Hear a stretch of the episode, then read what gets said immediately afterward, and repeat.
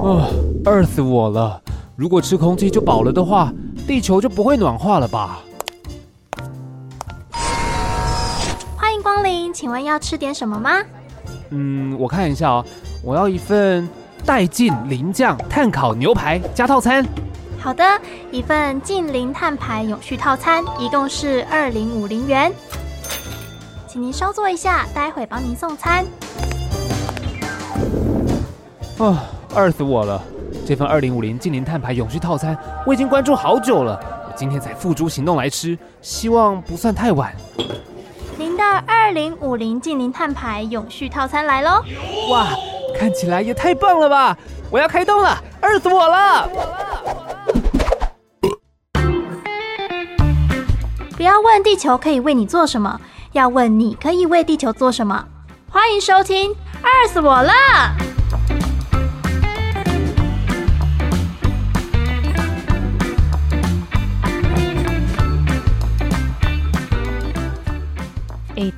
为什么你都不会胖啊？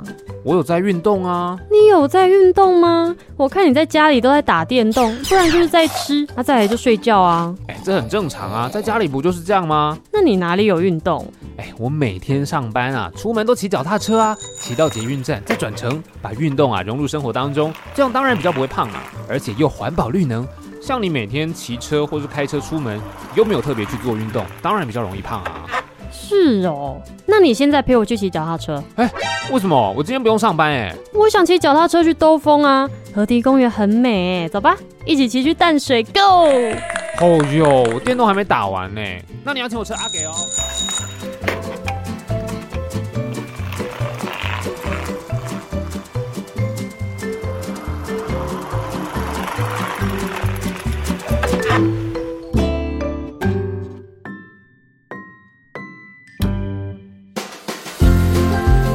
各位听众朋友好，欢迎收听《饿死我了》，我是主持人尚恩。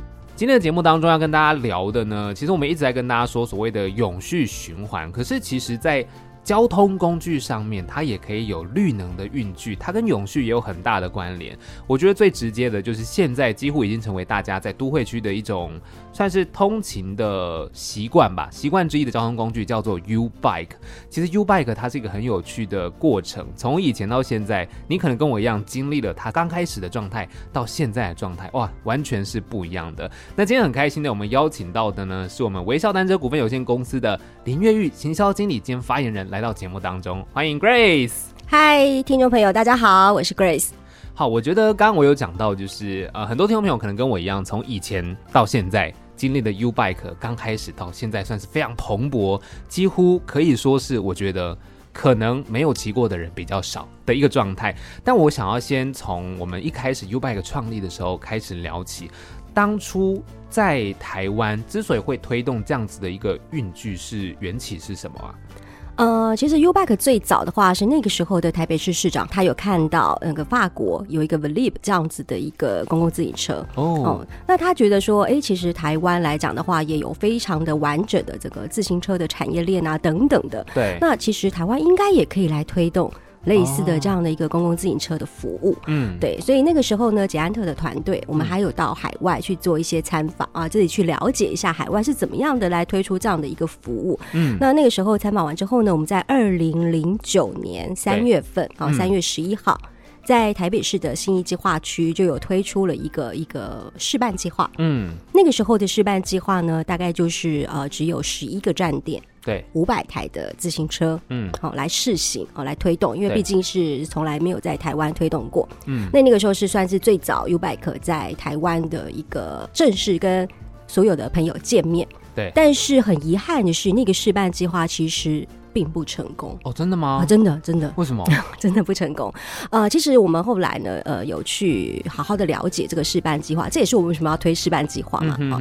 那那个时候可以想象一下。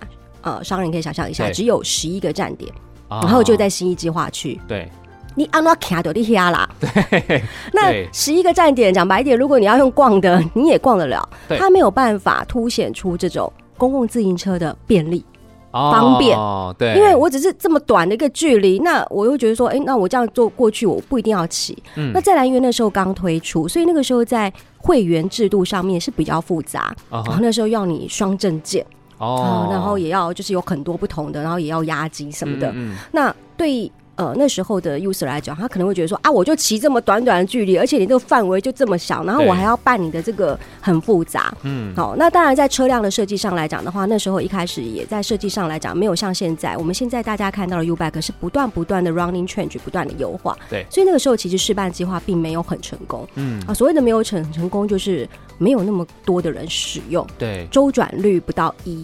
哦，周转率就是一台车一天被骑乘的次数，对，那表示一台车可能一天它都你知道没有人来重庆它，然后就是就摆在那里，所以不到一，所以的确那个试办计划是。呃，在那个时候是不成功的，嗯，对。那但是呢，呃，就是其实我们那时候的创办人也有想过说，那是不是就停止了？如果这样子也不受到大家的青睐啊，各方面的。那机关他们这方面，但他们也很有这方面的一个想法，所以他们其实有跟我们的呃那时候创办人哦来去做一个呃了解，对对，然后继续的希望我们继续来做这样的一个公共自行车的服务。嗯、那他们也有去检讨，我们大家都有去检讨这个试办计划。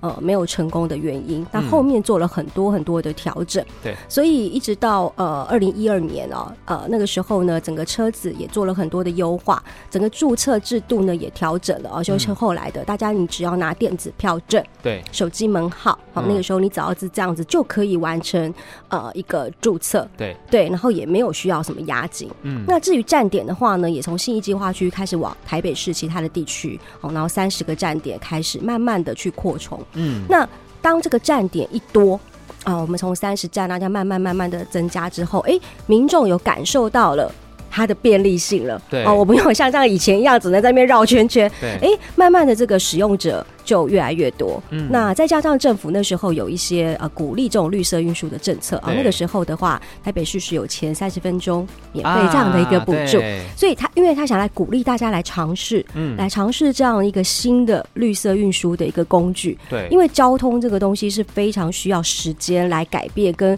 跟大家养成这样的一个习惯，嗯，所以他必须一开始我们要有这样的一个鼓励，让大家愿意来尝试，好，那毕竟它是个绿色，完全是零排碳的一个运输。工具，对，那就是慢慢慢慢这样子的，呃，我们这样子一路走过来，这样子，然后不断的不断的遇到什么问题，我们就是团队跟呃我们的配合的机关就会去讨论怎么样来呃处理这个问题，然后怎么样来呃优化，让民众的整个使用体验是越来越好。对，所以其实从二零零九试办一直到二零一二这样子，其实大概三年。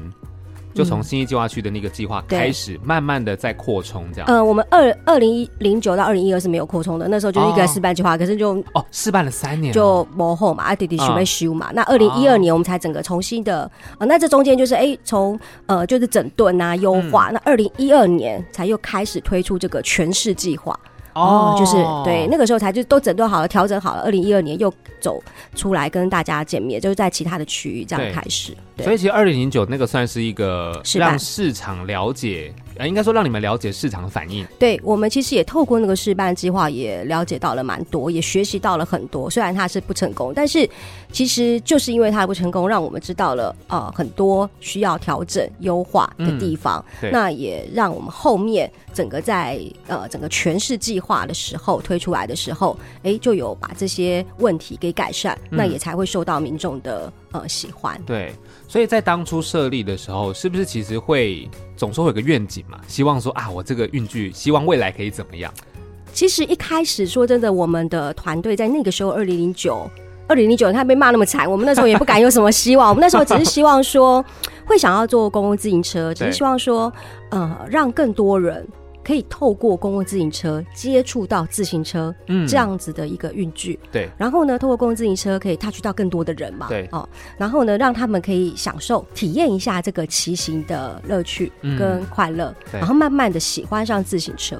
其实一开始只是希望透过公共自行车可以 touch 到更多的人，它的广度是更广的，对，对对对。然后让大家可以哎，慢慢的从公共自行车去了解自行车，然后呢，哎，也许有机会就可以取代你呃日常中的某一。一段啊，交通运具的部分，那真的，当然愿景当然就是希望，真的是透过这样的一个完全零排碳的一个运具，嗯，然后来改善。不管是我们的空气，对我们的环境，嗯，那也降低，希望可以舒缓交通堵塞的状况，嗯、等等的。那当然，自行车还有很多好处，包含说，呃，你骑自行车是你在移动的过程中，你有一点点运动，对，没错，对，因为其实很多运具是你坐上去就 就可以到目的地，那自行车你是呃比较辛苦，你还需要踩踏，对，但是某一部分它就让你有一些运动，嗯、所以像我们现在来讲的话，很多学生啊，甚至上班族，对。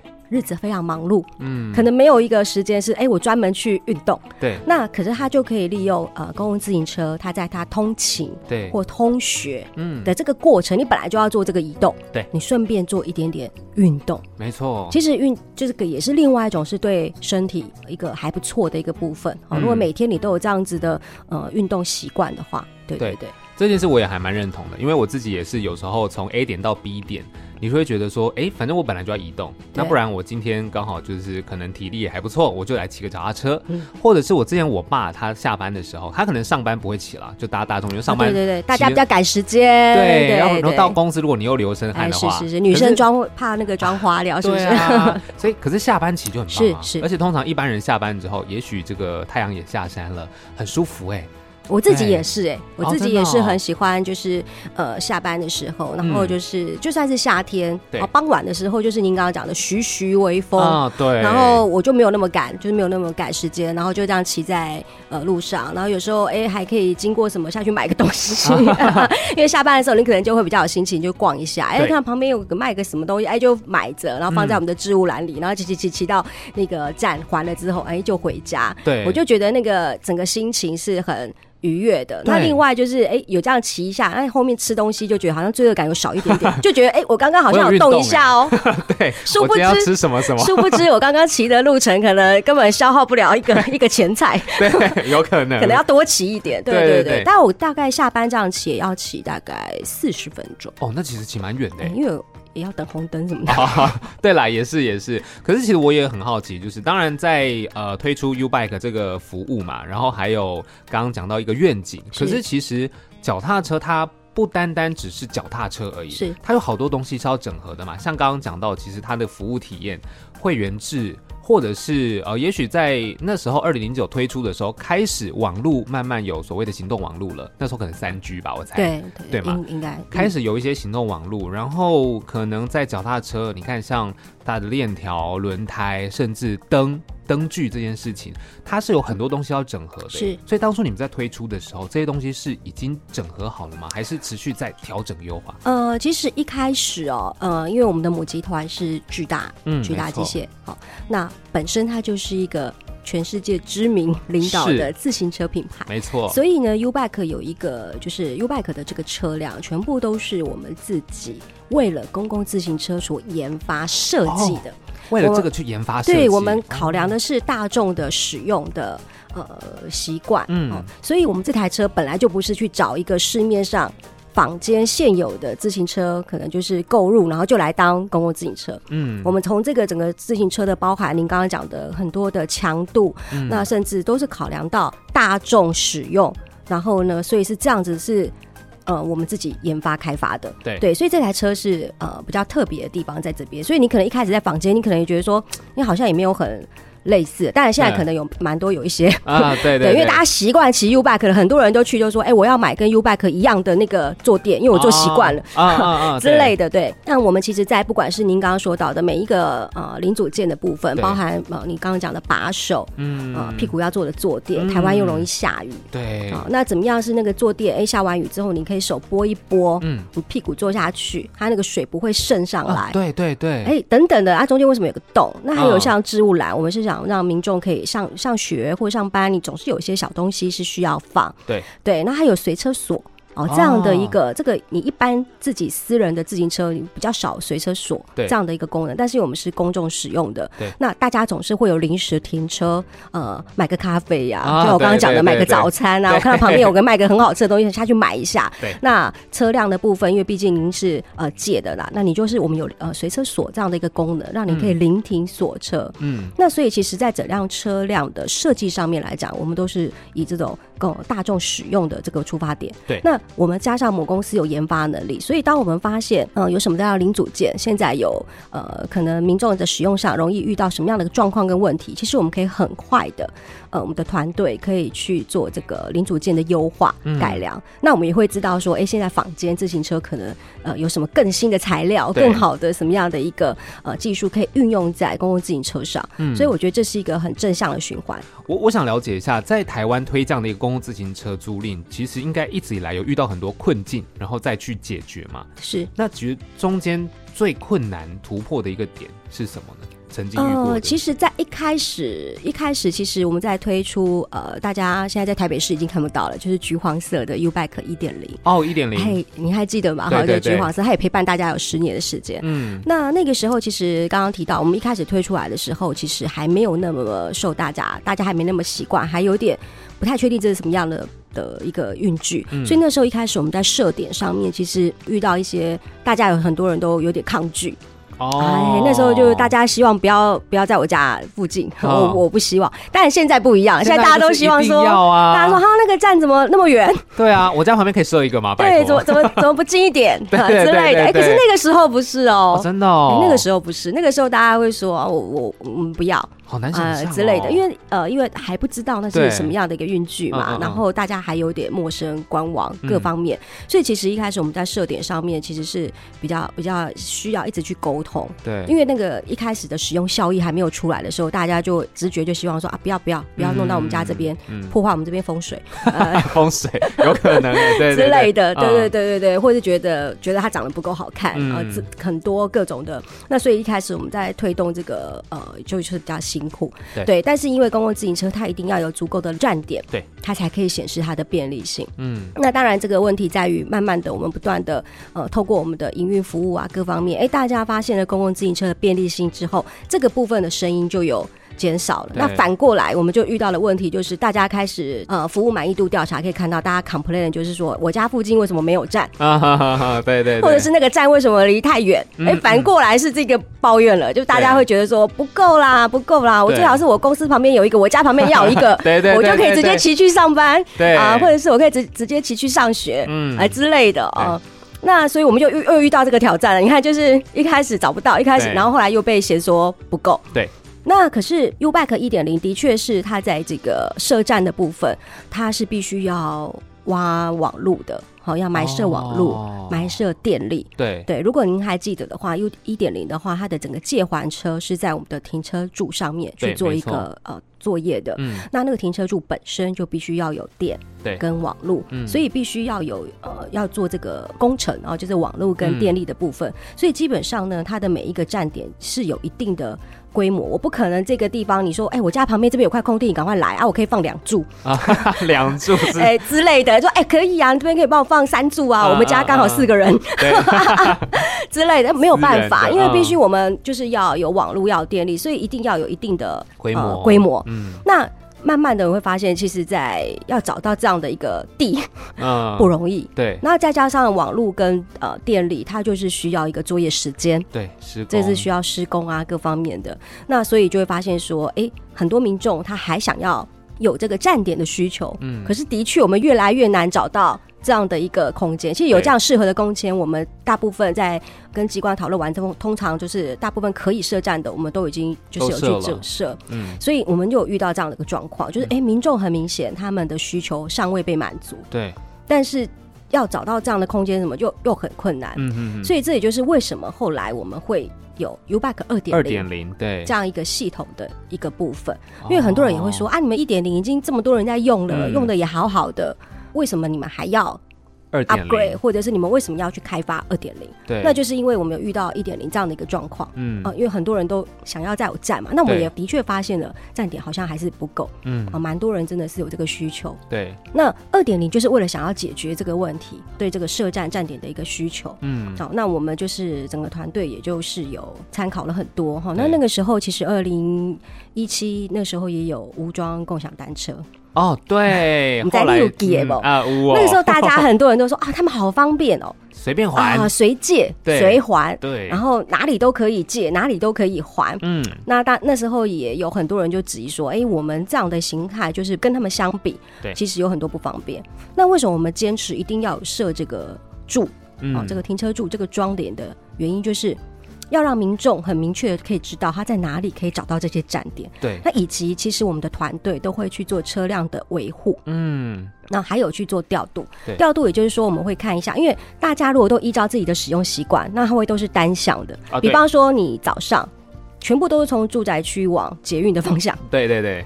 好，你如果你说让民众自由的流动这个车辆的话，然后到下班的时候，车子全部都是从捷运往家里，它完全都是单向的居多。嗯，所以我们会有工作人员做调度、做配置，把这个车辆去做一些配置。对对啊，才会让你都有车子可以借，嗯，好，有位置可以还。好，所以我们为什么一定要有这个装点在这里？嗯，当然我们那时候也有听到一些 case 啊，我自己也是觉得蛮蛮好玩的。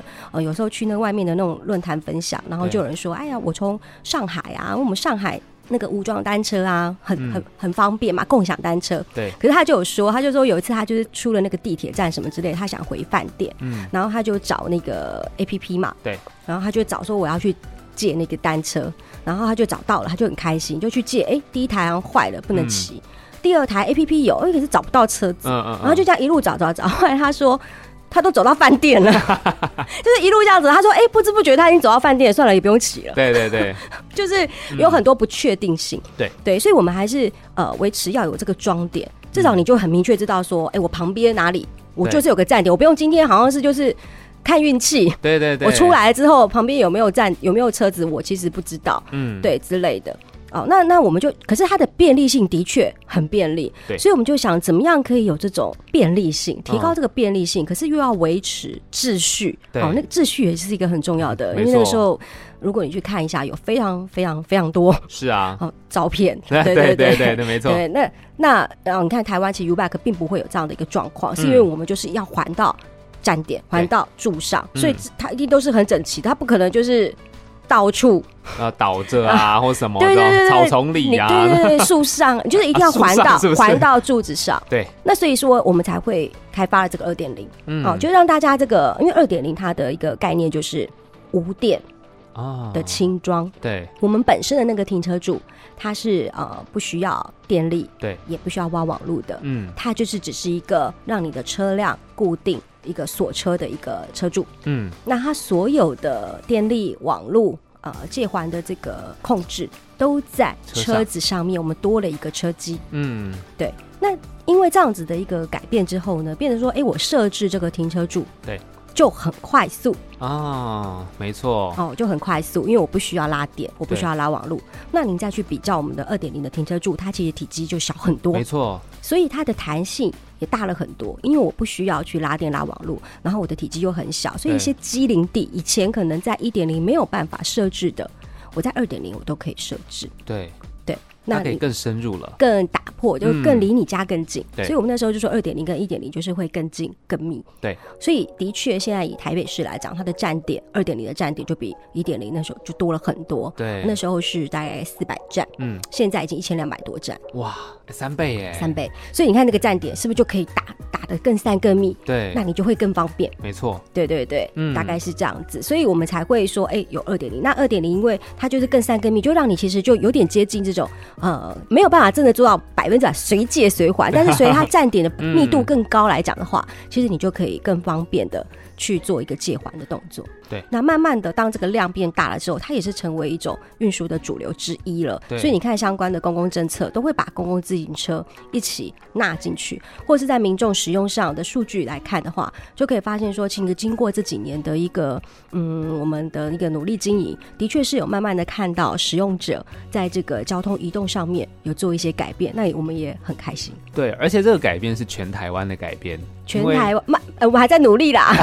因为我有看到你们现在其实很多地方都有站点，除了北双北之外，其实像可能新竹县市哦，竹科或者是苗栗、台中、是嘉义、台南、高雄、屏东，其实都有。哎、很厉害。我们现在全台有十一个县市，然后再加那个竹科，大概是十一个县市，对，因为这样子的一个改变，你知道，从台北、双北，因为人口非常的密多，集。那嗯像比如说，其实我是中部人。啊，真的。然后我嗯到台北来工作或是就学嘛，然后我发现哦，这好方便。回到台中之后，发现哎，那时候怎么会还没有这样子的一个方便？嗯说啊，好可惜哦啊，。金妈妈屋啊，屋啊，对，所以你就会你会很习惯的会觉得，其实，在都会区的移动，这是一种你的习惯。刚刚讲到它是一种养成。那我想问的就是，因为像这样子，你们到比如说其他县市，甚至在都会区里面对设点，那当然以台北来说，基本上大家就是你什么地方要设，都麻烦你设一下，离我家越近越好。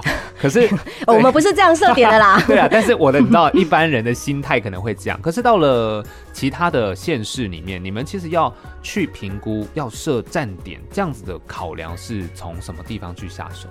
呃，其实 U Bike 第一个，很多人常常都问我们说，哎、其实 U Bike 你们。要到哪个县市，啊或者是你下一个要去哪里？其实我我们都要说，这不是我们可以单方面决定的部分。嗯因为 U Bike 来讲的话，一定都是跟各呃县市政府机关来做一个合作。对，一定要是这个县市政府机关，它要有相关的政策，嗯。编列相关的预算，啊然后的啊，它会有我们在用这个标案的方式，然后双方来做，然后他们来会评选厂商嘛，会找有热情的、有专业的，呃，符合他们这个需求的。嗯。那基本上，如果我们达到了这个标案之后，那一定一开始机关有这个标案，他一定有他自己想要达到的一个目标对啊，或者是他这个县市对这个公共自行车他的一个想法是什么。哦那原则上来讲的话，我们在站点的一个选择，一定都是跟机关这边来合作。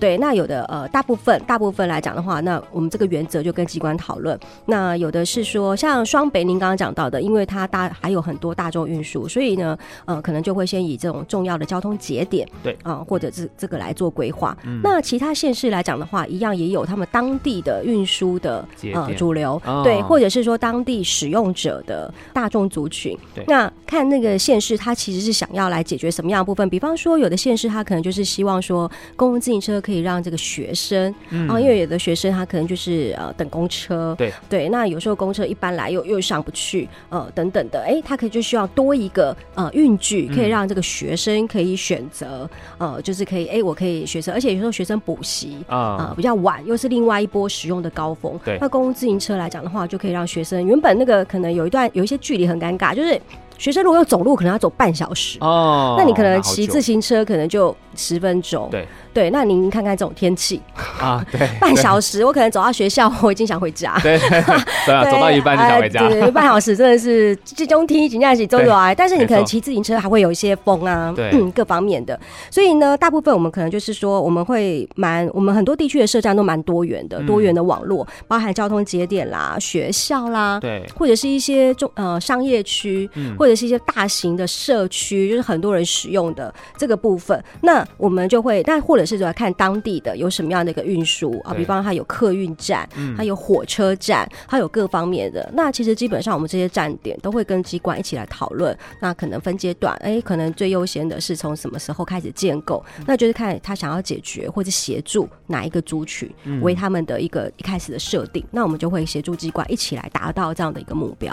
OK 了解，所以主要还是跟县市政府做合作嘛，一定一定的，那的绝对不是说哎，商人我跟你比较好，我们就我们家可以设个点没有，绝对不是。对，所以其实主要在设点的状况，听起来他们就是要为了呃提供交通上面的运输嘛。是是是，所以其实我也想问，就是刚刚讲到这个关于宜居城市这件事情，就是从以前当然台湾本来脚踏车工业就是很嗯兴盛，就是很多的这个知名品牌，对，现在也是。然后呢，就为了大家享受这个骑乘的感觉，然后微笑。那当然最近开始大家所谓注重的，刚刚讲到呃这个 ESG 永续的状况，所以刚好它是绿能运具，那有没有相关的一些呃怎么讲？应该说形象让大家去觉得说，哎，我好像以前。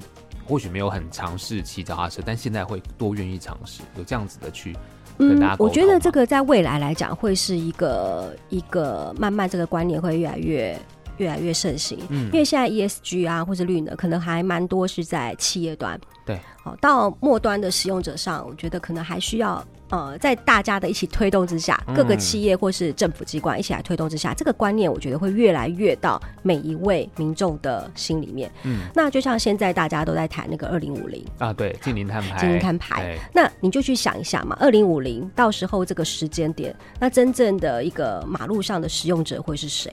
对，其实是现在的学生们。嗯，对。我们那时候可能就像我可能就很。没有没有，你才十八岁 啊！是是是是，那可能就是现在很多的学生们，可能是小学生、对中学生。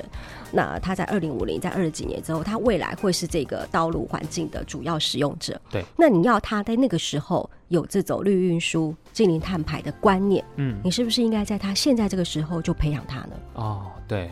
你就要去养成他这个，哎、欸，他要知道说，哦，我可以呃用一些运具的话，我是有节能减碳的，我是可以怎么样的。你如果现在就不给他这样的一个观念，或这样的环境，或是这样的运具的话，你要他二十几年后忽然间认知到说，哎、欸，我现在要做净零碳排，因为我们刚刚提到一个习惯或是一个观念，对。是非常非常难改变跟需要养成的。对，所以我们现在也在做这件事情，就是说，哎、欸，因为 U Bike 来讲，蛮多学生在使用的。是，我们让这些学生在现在通学，呃，上课的过程中，他就养成习惯，说，哎、欸，我可以选择自行车，对啊，运动，我可以知道自行车的好处。嗯、那等到我以后，我现在上学，我都已经习习惯了嘛。那我以后上班，我有可能就会。某一段来采用，我不敢说全部哈、嗯，但是可能某一段，或是当你这个时间空间可以允许的时候，哎、欸，我刚好这个时候比较比较没有那么紧张，我现在时间有点空，哎、欸，那我来慢慢骑一下好了。Uh, Friday night，Friday night, 或者是哎、欸，我刚刚像我常常是什么，我常常是周末的时候跟人家聚餐完，吃的饱饱的，就觉得有罪恶感。啊，对，我就会觉得，我就觉得有罪恶感。然后如果说又要再去坐着，我就会觉得说啊，刚刚吃的东西好像都在肚子里耶，那我就会哎、欸，我只要吃完饭出来餐厅外面看到有 U-Bike，我就会很。开心，嗯，我就会常常我就会说，那我就骑 U bike 吧。那很多人就会说啊，你要骑 U bike？我说对啊，就。顺便消食一下，哎、欸，我有的朋友就会说，那我跟你一起骑。啊，对啊，对，因为有的他们可能自己原本他自己不会有想到，或者他只有一个人，可是他看到我要骑，他觉得有伴，他说那那那我跟你骑，对。对，那那个我就会说好啊，那我们一起骑，两个人有伴，我就这样带带着骑，那我们就会觉得哎、欸，好像有消食一下，啊、就是呃就是有有大概把刚刚吃的大概消耗一下，然后那个时候就是因为我说聚完餐可能也是时间不赶，然后也蛮舒服的晚上，那我就是这这个骑一下，所以慢慢的从比方他。原本是通勤通学，然后刚刚你讲的，可能有时候他就变周末游骑，像暑假的时候，可能学生他平常是通学的时候再骑，嗯，那他暑假放假了，他不用去学校，哎、欸，可是他跟同学可能就会约着说，哎、欸，那我们一起骑 U-Bike 去哪里？对，呃，去哪个地方哈，一起出去，他可能就变成是你休闲游憩的某一种呃一个选择的一个部分，对，所以他其实就慢慢的去养成这个部分。那当你的清单中，嗯，当你移动的清单中有了 U-Bike 之后，你很很自然的在一些选择上，你就会考虑我要不要用这个。但如果它从来都没有出现在你的清单中，你 never 使用过这个东西或什么，你你你没有去接触过的话，你可能永远都不会有这个选项。嗯，所以其实我们现在在做，就是说，哎、欸，让这些不管是学生啊、上班族啊，以前没有接触过的人，那透过我们的不管是站点的便利啊、车辆的好骑啊，或是一些政策，哦，像现在通勤月票，对，哦，其实非常划算，对对对，对，非常划算。那你就来尝试嘛，哦，然后哎、欸，你慢慢的，哎、欸，当它变成你。你的选择清单中的一个运具的时候，它就会。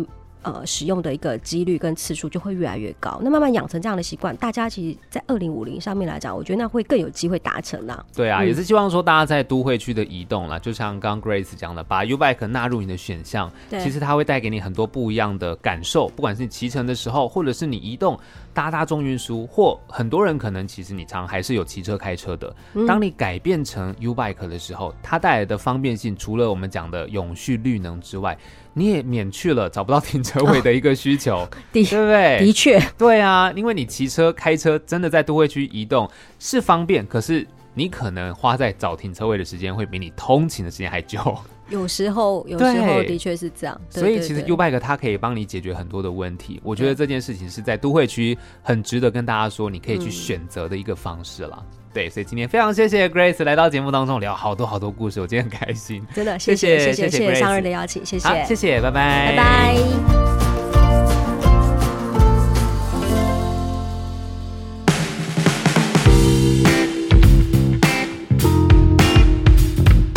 今天的节目聊了，应该已经是大家都认识的 U Bike，那而且应该也是大部分在都会区的人们也都有骑乘过、体验过的。只是呢，我们在骑的时候，应该想的是它是连接交通的最后一里路哦，或者是运动。